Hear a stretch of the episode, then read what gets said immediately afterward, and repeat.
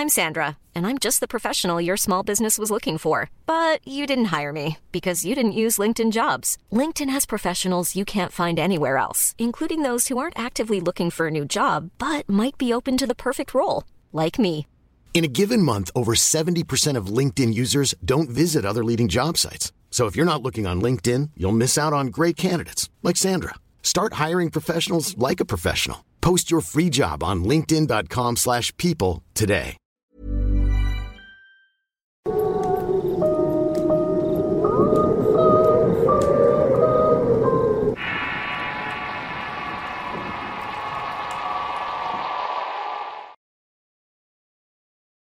El claro de las mariposas. Historia basada en la experiencia de José Luis Camacho. Escrito y adaptado por Tenebris para relatos de horror.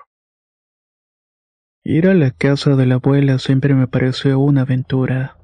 Mi familia es originaria de un lugar cercano a Pueblo Nuevo en Durango. Y aunque hace mucho tiempo que mi madre se fue a vivir a la capital, cada verano vamos a visitar a los abuelos. También lo hacemos en Navidad o algún festejo importante. Cuando era pequeño para mí era lo mejor. En la casa de la abuela siempre ocurrían cosas un poco extrañas. Mi tío Francisco era el más joven de mis tíos. Para entonces yo calculo que tendría unos 17 años, yo 11 y me daba mucho miedo. Si lo vieran de reojo pasaría como un muchacho cualquiera, pero si lo veías detenidamente nos podíamos dar cuenta que tiene un ojo de vidrio, así como una pequeña marca que le atravesaba los párpados. Era como si fuera una suerte de rasguño. Mi tío era muy callado y yo diría que hasta cierto punto grosero. Tal vez por esta condición mi abuela lo sobreprotegía y mi tío aprovechaba para irse a las fiestas y andar con malas compañías. Cuando le preguntamos a la abuela por qué mi tío tenía un ojo de cristal, ella nos contestaba que no nos metiéramos las narices donde no nos llamaban. Mi mamá tampoco mencionaba mucho, solamente me regañaba a mí y a mis primas diciendo que se debe respetar a los mayores. Ya saben, ese tipo de cosas que sirven para que los niños no pregunten de más. Total que unas vacaciones de verano en específico, mi abuelo tuvo la idea de hacer una caminata por uno de los cerros que quedaban cerca de la casa. Al final todos nos unimos al paseo, menos mi tío el menor. Caminamos alrededor de dos horas cuando mi abuelo nos pidió que nos detuviéramos.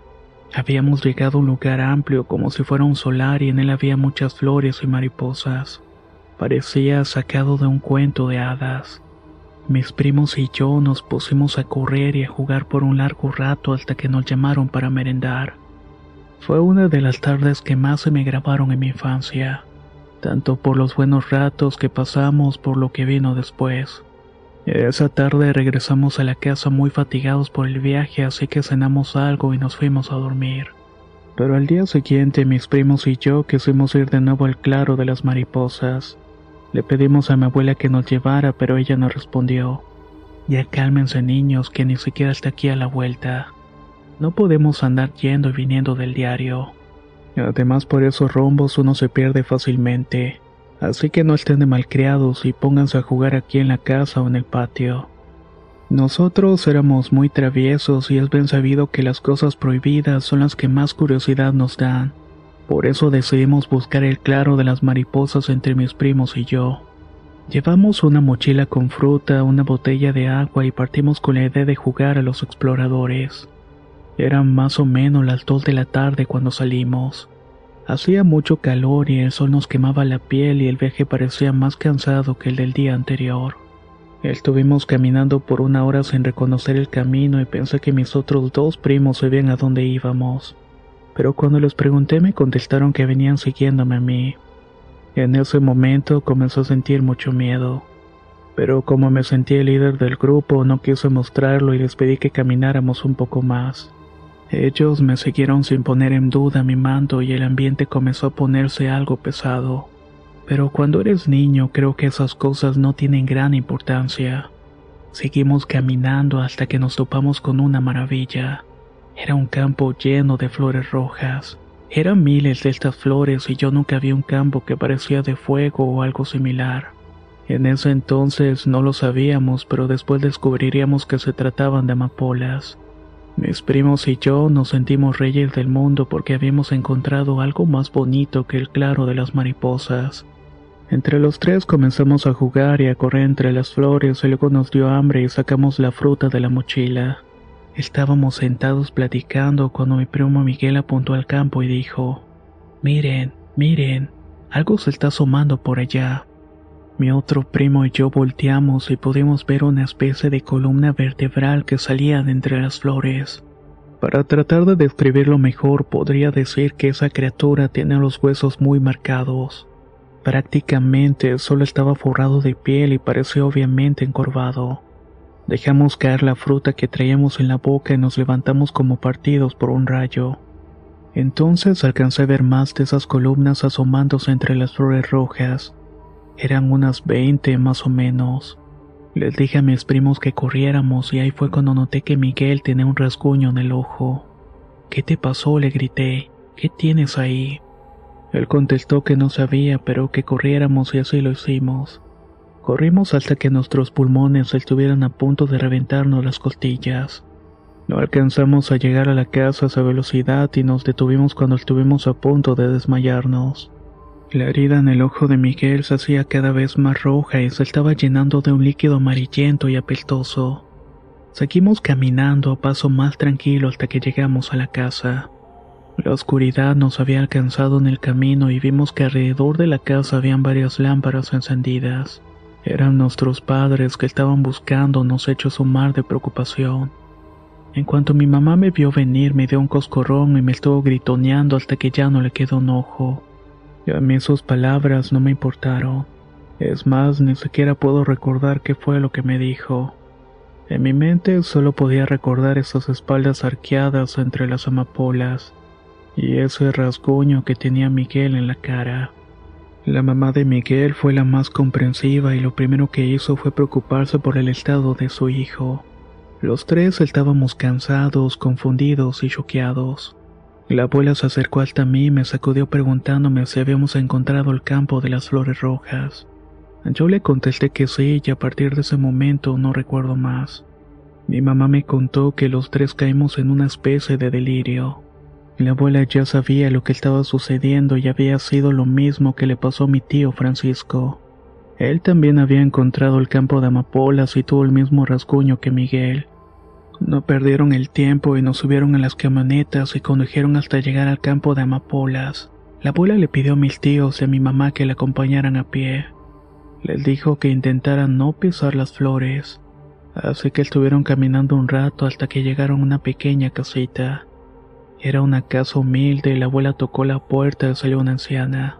Esta tenía la piel muy morena y el cabello largo y lacio. Aunque ya tenía sus años, se conservaba bastante bien, o al menos eso escuché por boca de mis tíos. La anciana le explicó a mi familia que esa zona estaba resguardada por protectores, unas criaturas que se arrastran por la tierra y que son delgados. Ella los llamó buches, y estas cosas eran muy celosas de sus terrenos. Cuando alguien no respeta las plantas o la tierra, los buches les provocan heridas en el cuerpo. Heridas que no se curan y que hacen que se pierda dicho miembro.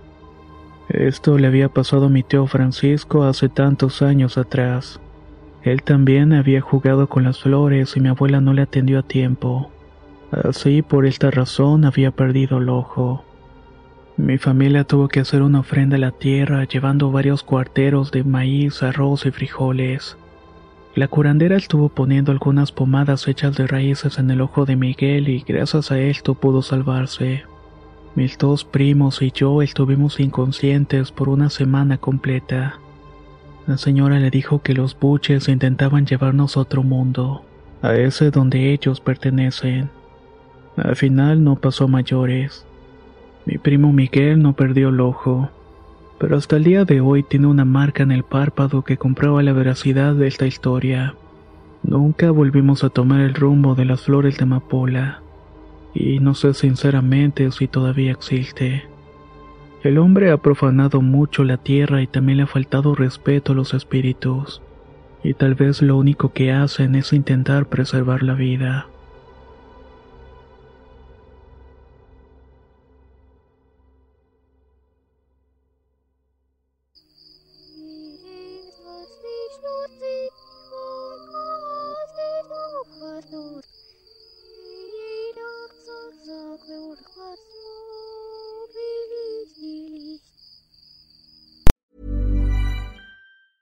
Hey, it's Danny Pellegrino from Everything Iconic. Ready to upgrade your style game without blowing your budget? Check out Quince. They've got all the good stuff shirts and polos, activewear, and fine leather goods, all at 50 to 80% less than other high end brands. And the best part? They're all about safe, ethical, and responsible manufacturing. Get that luxury vibe without the luxury price tag. Hit up quince.com slash upgrade for free shipping and 365 day returns on your next order. That's quince.com slash upgrade.